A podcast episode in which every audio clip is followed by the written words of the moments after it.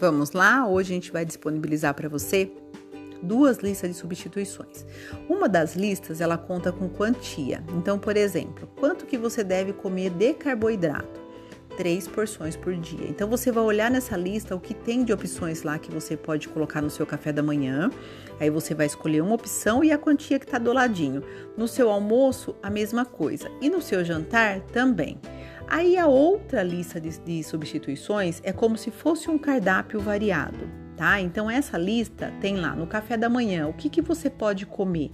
Quais as opções que eu posso optar no meu café da manhã? Quais as opções no meu lanche da manhã?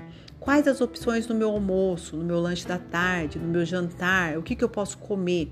Porém, você pode escolher essas opções e vai lá e observa a quantia. Quantas colheres que eu posso comer de arroz? Ah, se for arroz integral, quanto que eu posso comer? Quanto que eu posso comer de frutas e legumes? Né? Tudo tem a quantia certinha lá para você se controlar. Além disso, a gente vai estar disponibilizando também as, ah, uma lista de medidas, tá? De medidas, medidas na palma da mão, tá? Que é super interessante. E uma medida entre xícaras, é, colher de chá, colher de sopa, para que você tenha noção de qual é e quanto que você deve comer, tá?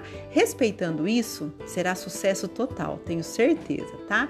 Qualquer dúvida que você tiver, pode nos procurar. Será um imenso prazer ajudar você a chegar no seu tão sonho real. Um abraço.